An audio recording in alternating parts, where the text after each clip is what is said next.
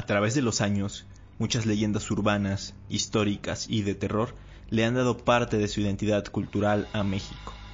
Semana a semana vamos a hacer un recorrido por todas ellas. Esto es Leyenda Urbana MX con Ismael Méndez.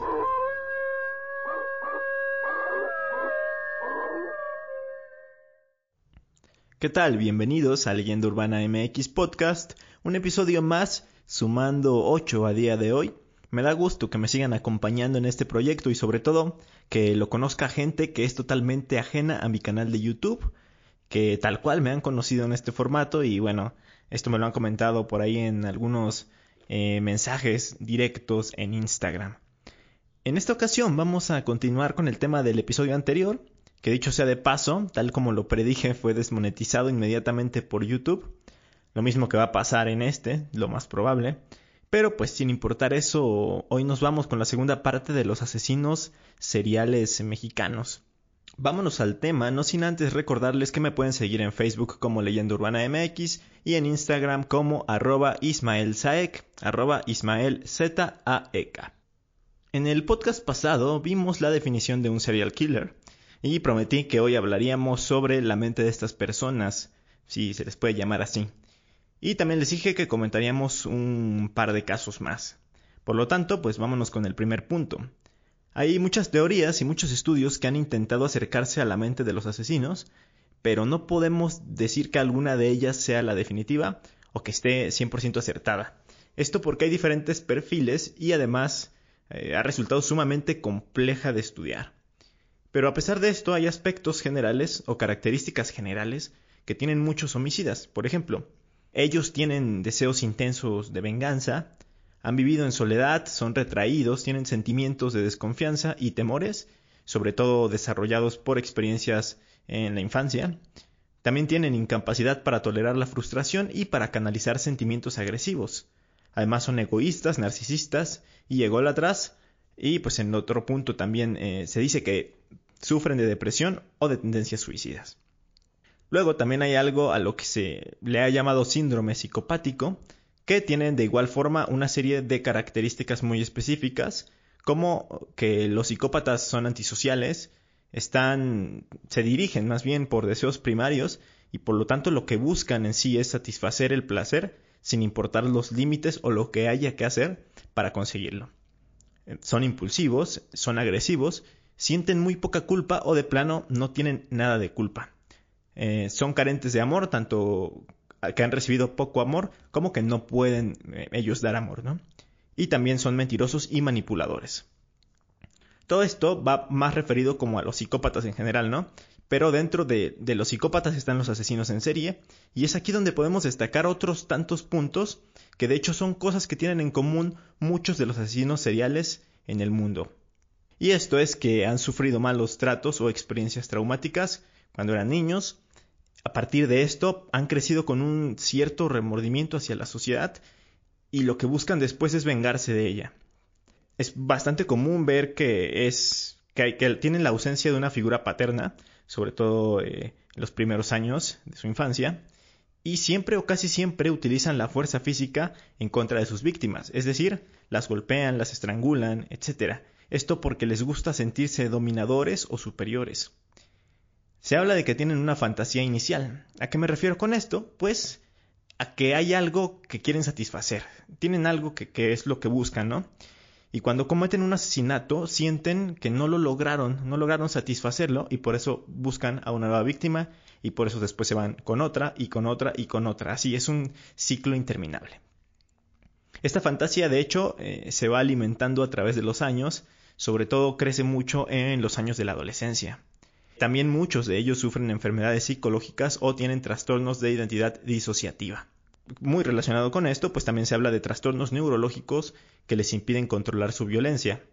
Y también algo que es así muy muy común en todos, creo que en la mayoría de los casos vamos a encontrar que si leemos la biografía de estos asesinos, de estos psicópatas, vemos que muestran crueldad excesiva con los animales.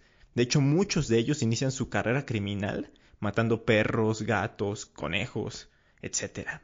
También se suele presentar muy seguido la piromanía. La piromanía pues es esta condición que les gusta quemar cosas, les gusta eh, hacer prender en fuego varias eh, cosas, personas incluso. Y también les adelanté en el episodio pasado que muchos casos eh, de estas personas orinaban la cama hasta ya muy grandes. Se dice que su incapacidad de controlar sus esfínteres es similar a la de calmar sus ansias por generar dolor.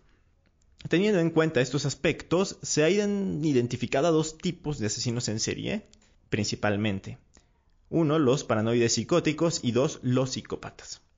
Los paranoides psicóticos tienen una personalidad completamente antisocial, inmadura y actúan por esquizofrenia, o sea, oyen voces en su cabeza, que es lo que las incita a matar personas, a cometer delitos. No son tan conscientes de sus actos y muchas veces no pagan condena al ser catalogados como enfermos mentales. De hecho, esto es algo que se utiliza muy seguido en varios criminales que empiezan a los abogados empiezan a alegar ahí que tienen cierta enfermedad mental para pues evitar una condena, pero muchos de estos casos se caen porque pues se comprueba que no tienen nada en la cabeza y simplemente pues es por por tal vez el segundo punto que les voy a comentar, que son los psicópatas. Estos son los más peligrosos, son capaces de fingir emociones que en realidad no sienten y así es como logran engañar a sus víctimas buscan su propio placer y se excitan con el riesgo y lo prohibido.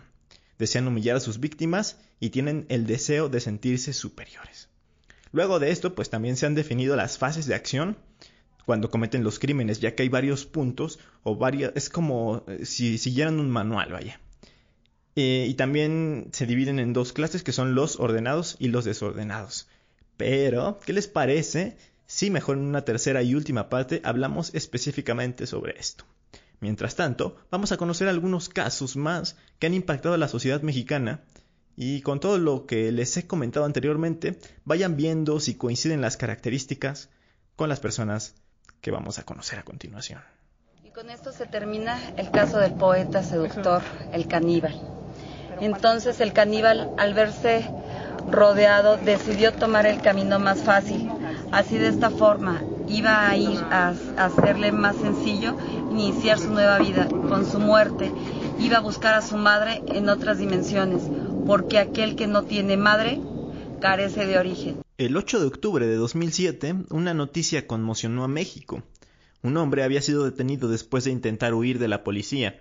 Posteriormente, estos mismos policías encontraron en su departamento el cuerpo desmembrado de su novia Alejandra Galeana.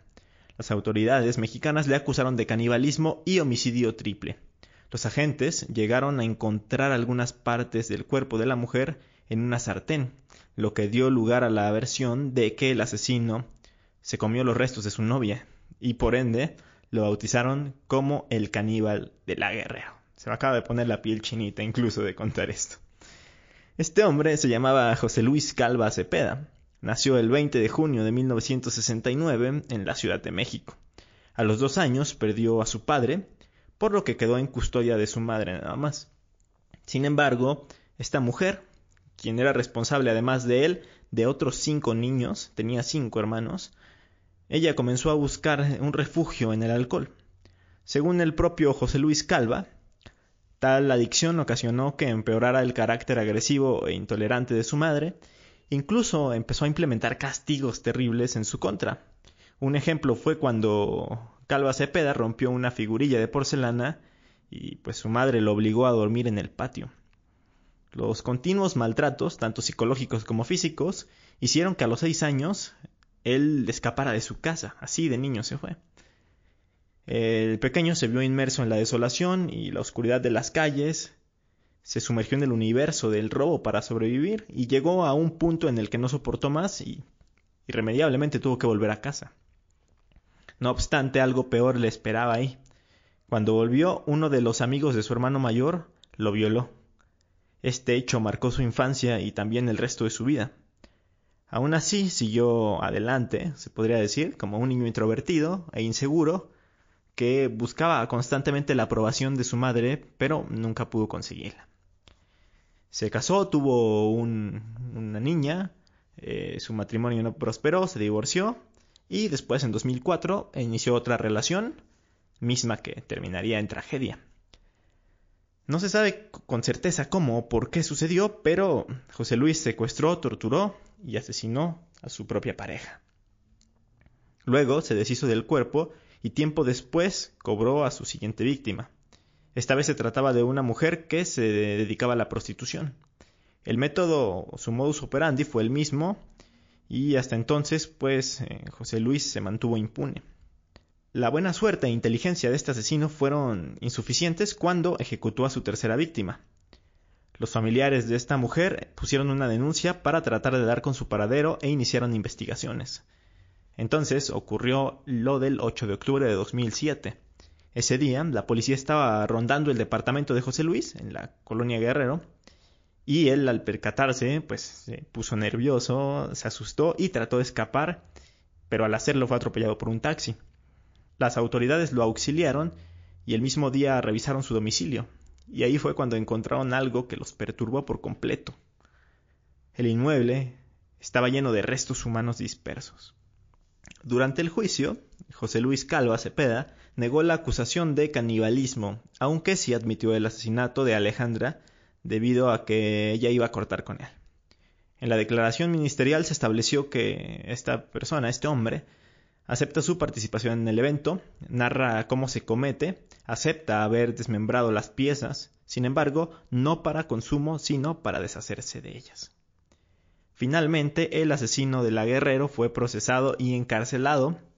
Poco tiempo después, el 11 de diciembre del mismo año, lo encontraron colgado en su propia celda, por lo que se declaró que la causa de muerte había sido suicidio.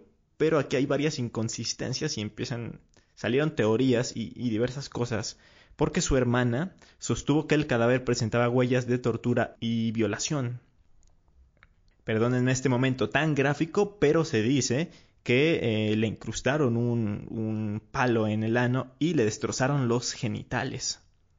Además, el cinturón con el que supuestamente se había colgado no le pertenecía, por lo que con mayor probabilidad parecía ser un asesinato y no tanto un suicidio. Sin embargo, así se cerró el caso. Eh, la versión oficial es que fue simplemente un suicidio. De hecho, luego pasó algo también interesante, raro, y es que en el velorio el hermano de una de las mujeres que él asesinó trató de entrar para abrir el ataúd y comprobar que dentro de él se encontraba José Luis Calva Cepeda, pero las autoridades lo impidieron.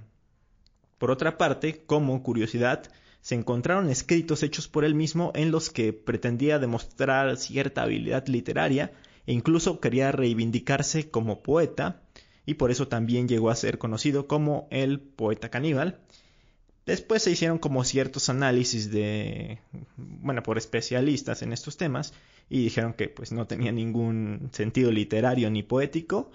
Entonces, pues no era como, a veces dicen que está mal puesto este mote porque pues no era un poeta como tal. Así llegó a ser conocido, ¿no? Sin duda, él fue uno de los asesinos más conocidos del país, y aunque como dicen por ahí, ni poeta ni caníbal, pero lo que no se puede negar es que era un asesino 100%, y que si no lo hubieran detenido quizá hubiera cobrado más víctimas. Dimos a conocer la semana pasada lo que pasa en, lo que sucede en Guadalajara. Se han presentado casos de asesinato de indigentes, un asesino en serie de personas en situación de calle. Hay dos personas detenidas. Ever catch yourself eating the same flavorless dinner three days in a row? Dreaming of something better? Well, HelloFresh is your guilt-free dream come true, baby. It's me, Kiki Palmer. Let's wake up those taste buds with hot, juicy pecan-crusted chicken or garlic butter shrimp scampi. Mm. Hello Fresh. Stop dreaming of all the delicious possibilities and dig in at HelloFresh.com. Let's get this dinner party started. If you're looking for plump lips that last, you need to know about Juvederm lip fillers. With Juvederm Volbella XC and Juvederm Ultra XC, your lip look, whether it's subtle or bold, can last up to one full year with optimal treatment and no additional maintenance. Find a licensed specialist and see if it's right for you at juvederm.com today. That's J U V E D E R M.com. Add fullness to lips in adults over 21 with Juvederm Volbella XC or Juvederm Ultra XC. Do not use if you have severe allergies or a history of severe allergic reactions, or if you're you're allergic to lidocaine or the proteins used in Juvederm. Tell your doctor if you have a history of scarring or taking medicines that decrease the body's immune response or that can prolong bleeding. Common side effects include injection site redness, swelling, pain, tenderness, firmness, lumps, bumps, bruising, discoloration, or itching. As with all fillers, there's a rare risk of unintentional injection into a blood vessel, which can cause vision abnormalities, blindness, stroke, temporary scabs, or scarring. For full important safety information, visit juvederm.com. Este siguiente caso quizás sea uno menos conocido, incluso un tanto olvidado ya. Pues ya pasaron bastantes años desde que sucedió. Esto fue durante 1989 en la ciudad de Guadalajara, en el estado de Jalisco. Así como en el episodio anterior mencionamos a uno que tenía como víctimas diferentes, que eran los homosexuales. Aquí también es una víctima diferente, que, era, que es otro grupo eh, distinto a lo que generalmente se mueven estos asesinos seriales, que son, por ejemplo, prostitutas o mujeres. Aquí es, es un caso diferente. Una mañana de enero, un hombre desconocido que odiaba a los vagos de la ciudad de Guadalajara tomó la decisión de eliminarlos. Desde varios años atrás le gustaban las armas, poseía una en especial que consideró la más adecuada para llevar a cabo su labor, para limpiar, entre comillas, las calles de Guadalajara tomó esta pistola, una pistola de colección, se subió a su auto, un Volkswagen color, unos dicen que blanco, otros dicen que azul, pero en fin, se dirigió a iniciar sus terribles actos. Su primera víctima dormía en la banqueta, estaba acurrucado a causa del frío, era el mes de enero como les comenté y era un invierno bastante duro. El asesino apuntó con cuidado y disparó una sola vez. La bala le atravesó la cabeza al hombre. Era un pordiosero de alrededor de 70 años de edad, Luego se alejó sin prisa alguna, dejando el casquillo de la bala en el suelo, esto a propósito, porque para él eso era su firma. Había atacado en uno de los barrios bajos de Guadalajara. Cuando la policía encontró el cuerpo, no le dio mayor importancia, era la muerte de un indigente. Así lo despreciaban tal cual, como si no fuera una persona. Y pues según ellos, aunque hubiera sido ejecutado, a nadie le interesaba, según ellos. El segundo murió días después en circunstancias similares, apareció muerto en otra banqueta, con el disparo en la cabeza y el casquillo a un lado. La policía se dio cuenta de que se trataba el mismo calibre y que además era un arma extraña, era un arma de colección. Pero rastrearla pues era una labor bastante difícil. El gobierno no destinaría recursos a una investigación en el cual las víctimas eran estas personas. El tercer indigente fue ejecutado poco después, Moría uno cada dos semanas aproximadamente, pero la similitud de estos crímenes trascendió a la prensa, quien de inmediato pues publicó la, la noticia. Un asesino en serie asolaba Guadalajara y lo bautizaron inmediatamente como el mata indigentes. En los dos siguientes meses continuaron apareciendo víctimas. El quinto asesinato se cometió en un lugar llamado Sector Libertad, eh, con el disparo certero en la cabeza también. Era obvio que esta persona era un tirador profesional, nunca fallada. Eh, de un tiro los, los mataba y pues se concluyó de que tal vez era un policía o un militar. El sexto asesinato lo cometió a plena luz del día y en una de las calles más transitadas de la ciudad.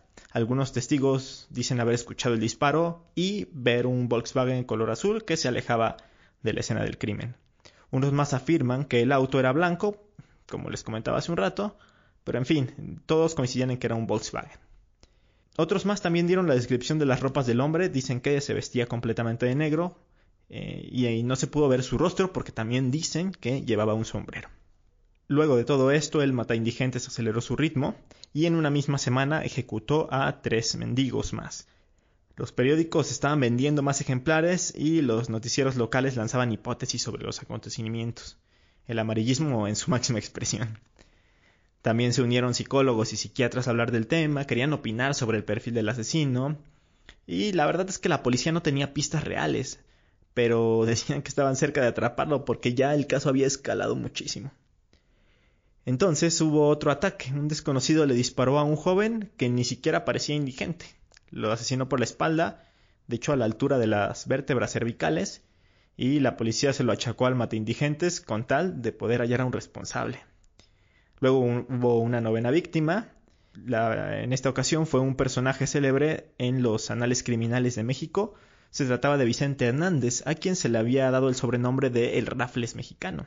Era un ladrón que había dedicado su existencia a la alta estafa y a despojar de sus bienes a los ricos y famosos. De hecho, decían que era muy carismático y bastante conocido. Pero pues tras salir de la cárcel esta persona había perdido todo y ahora se dedicaba a mendigar. Es entonces cuando él mata indigentes, lo encuentra, al, este famoso ladrón en un callejón, lo encuentra durmiendo, no sabía ni de quién se trataba, pero lo ejecutó, le metió un disparo en la cabeza y se fue. Este fue su último crimen, porque la noticia de la muerte de este personaje alertó aún más a la prensa y pues exigía que se esclareciera el caso. El escándalo llegó a los altos niveles y tuvo eco en las ciudades más importantes de aquí del país. Quince días después, un elegante anciano de 77 años de edad que se dedicaba a hacer obras de caridad también fue ejecutado en la calle de un tiro en la espalda. La policía se lo atribuyó al mate indigentes, pero en realidad es que no tenía nada que ver con su modo superandi. Pero el pánico ya empezaba a apoderarse de la ciudadanía, la policía patrullaba la zona y pues la verdad ya querían dar con este personaje, con este asesino, y empezaron a hacer arrestos en falso. Se lanzaron a buscar a un falso culpable. Varios fueron los aprendidos por error, entre ellos un hombre llamado Salvador Reyes Partida, de 40 años de edad, otro fue Moisés Cabello, de 35 años, y este, pues en sí estaban atrapando personas, pero pues ninguna era la, la culpable. Entonces daba la noticia de que habían capturado al multihomicida, al asesino serial, pero después tenían que retractarse. Luego investigaron en los hoteles de mala muerte que abundaban por allá en esas épocas y en uno de ellos encontraron a un empleado que les dio pistas sobre un hombre que poseía un Volkswagen azul y se hospedaba ahí. Era un tipo extraño. En una ocasión lo sorprendieron escuchando en la radio las noticias sobre el mal de indigentes y decían que le causaba mucha gracia porque se estaba riendo cuando las escuchaba. Tenía mal una pierna, no caminaba bien, como que rengueaba. Y pues se afirmó que ante los agentes y montaron una guardia. Luego de siete días, un hombre que respondía a la descripción dada por el empleado apareció. Se trataba de Osvaldo Ramírez, de 39 años de edad. No tenía antecedentes penales. Lo aprendieron, lo interrogaron. Confesó que había matado a su amante, un homosexual, que deseaba abandonarlo, pero no dijo nada sobre los otros asesinatos, los asesinatos que de verdad eh, estaban detrás de las pistas, que eran los asesinatos de los, de los indigentes. Sin embargo, la policía declaró que habían capturado al asesino y la prensa dio la noticia, la gente aceptó que él era el asesino y empezó a terminarse el caso. Se sigue diciendo que él no era el responsable de los crímenes, pero curiosamente después de su detención dejaron de reportarse estos asesinatos, dejaron de aparecer pues indigentes con disparos en la cabeza.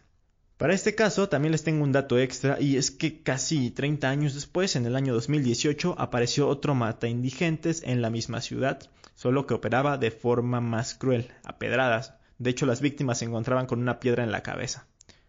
Fueron alrededor de cinco asesinatos y, pues, como nos damos cuenta, estas personas también son un grupo propenso a sufrir de este tipo de psicópatas que lo que buscan es vengarse de la sociedad con la que están resentidos. La encuesta nacional de victimización y percepción sobre seguridad pública detalló que en el Estado de México más del 67% de la población en mayoría de edad considera la inseguridad como el problema más importante y destacable de la entidad, cifras del año 2014. A ver, el Estado de México tiene una fama de violento, feminicida e inseguro. Y definitivamente pasan estas cosas. En unas zonas más que en otras, obviamente y de hecho algunos de los que han fomentado y contribuido a que sea catalogado de esta forma han alcanzado cierta fama. Tal es el caso de un personaje conocido como el Chacal del Bordo.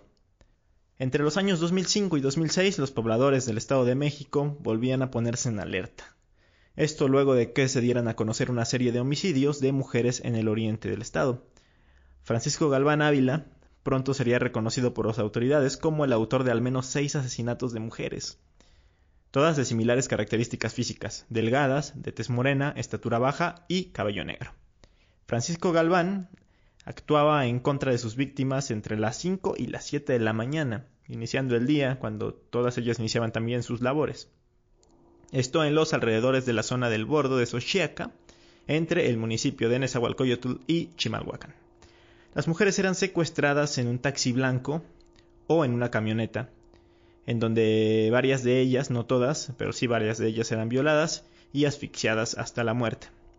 Luego de esto, sus cuerpos eran abandonados en obras negras, en casas en construcción, cosas así, cercanas al bordo. De ahí que toma su sobrenombre como el asesino del bordo o el chacal del bordo. El primero de estos casos de este terrible asesino se dio a conocer cuando se localizó el cuerpo de María Inés Martínez, de 19 años de edad, en un lote baldío entre las calles de Nessan. En marzo se encontró luego el cuerpo de Diana Gaona, de 24 años, esto en un terreno en construcción en Chimalhuacán. Los restos de una tercera víctima fueron localizados también en Chimalhuacán e identificados como los de Aide Valdés, igual de 19 años. Luego de esto, dos casos más fueron reconocidos, el de Concepción González, de 16 años. Eh, a ella sí se notaba que, había sido abusada sexualmente, lamentablemente, y después había sido estrangulada. Su cuerpo fue arrojado en un predio que estaba en obra. Después una chica llamada Diana, de tan solo 15 años, fue la penúltima víctima de Francisco Galván y esta eh, fue localizada también en un terreno, en una construcción. Las autoridades del Estado de México iniciaron con las investigaciones correspondientes para dar con el paradero de este asesino en serie que se encontraba pues ya aterrorizando a la población con sus crímenes. Con una descripción clara de su forma de operar, el asesino del bordo no tardaría mucho en ser capturado. Y así fue, el 19 de octubre de 2006 por fin tendría que rendir cuentas ante las autoridades. Al momento de la detención, Galván iba acompañado de Javier Vázquez, a quien pues no se le comprobó haber participado en los homicidios, eh, ni siquiera se le comprobó que fuera cómplice, entonces fue dejado en libertad. Según el subprocurador regional, el presunto asesino este, sería sentenciado a alrededor de 50 años de prisión, sin embargo, al final se dictó cadena perpetua. Viendo más perfiles de asesinos seriales, me di cuenta de que hay varios que tienen este mote de chacal. Por ejemplo, el chacal de Ciudad Juárez, el chacal de Chimalhuacán y otros tantos. Lamentablemente hay tantos psicópatas, hay tantos, tantas personas de esta calaña cometiendo atrocidades que hasta tienen que compartir el sobrenombre, imagínense.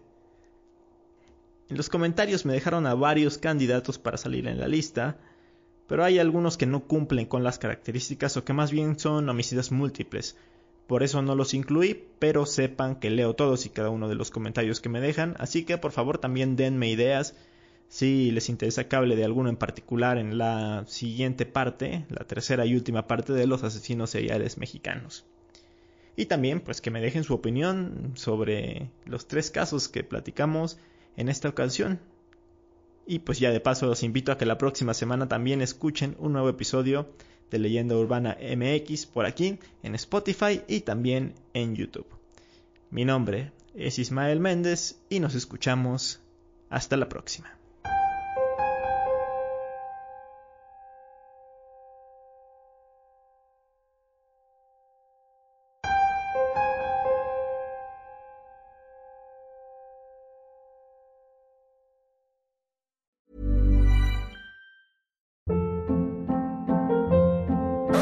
Hold up. What was that? Boring. No flavor. That was as bad as those leftovers you ate all week. Kiki Palmer here, and it's time to say hello to something fresh and guilt-free. Hello Fresh. Jazz up dinner with pecan-crusted chicken or garlic butter shrimp scampi. Now that's music to my mouth. Hello Fresh. Let's get this dinner party started. Discover all the delicious possibilities at hellofresh.com.